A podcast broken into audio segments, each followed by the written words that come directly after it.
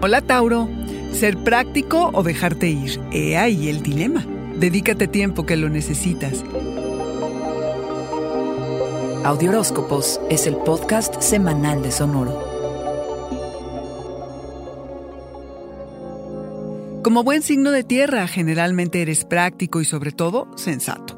Pero hay momentos en que tomas decisiones desde un lugar no tan calculador y racional, sino desde lo que deseas y sueñas enloquecidamente.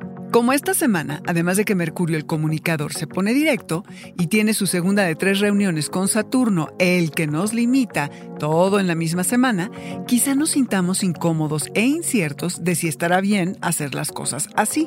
La tarea para este periodo es reconciliarnos con atrevernos a soñar y a anhelarlo todo, sin límites, porque sí, no es que haya una manera correcta de abordar la vida. A veces la balanza se inclina hacia un lado y otras hacia el otro. A fluir, toros. Además, pasamos por un momento auspicioso en el que podemos lograr mucho de proponérnoslo, en tanto a lo productivo y a los sistemas que manejamos conquistar las tareas y pendientes que tenemos allá anotadas desde mejor ni le rascamos, sentarnos a hacer planes, a diseñar estrategias para lograr nuestros propósitos, eso es lo que corresponde. Hay que poner atención al detalle fino. ¿Cuánta falta hace a veces para realmente entender por qué no funcionó la campaña en redes, qué tipo de lenguaje usar y, bueno, tantas cosas?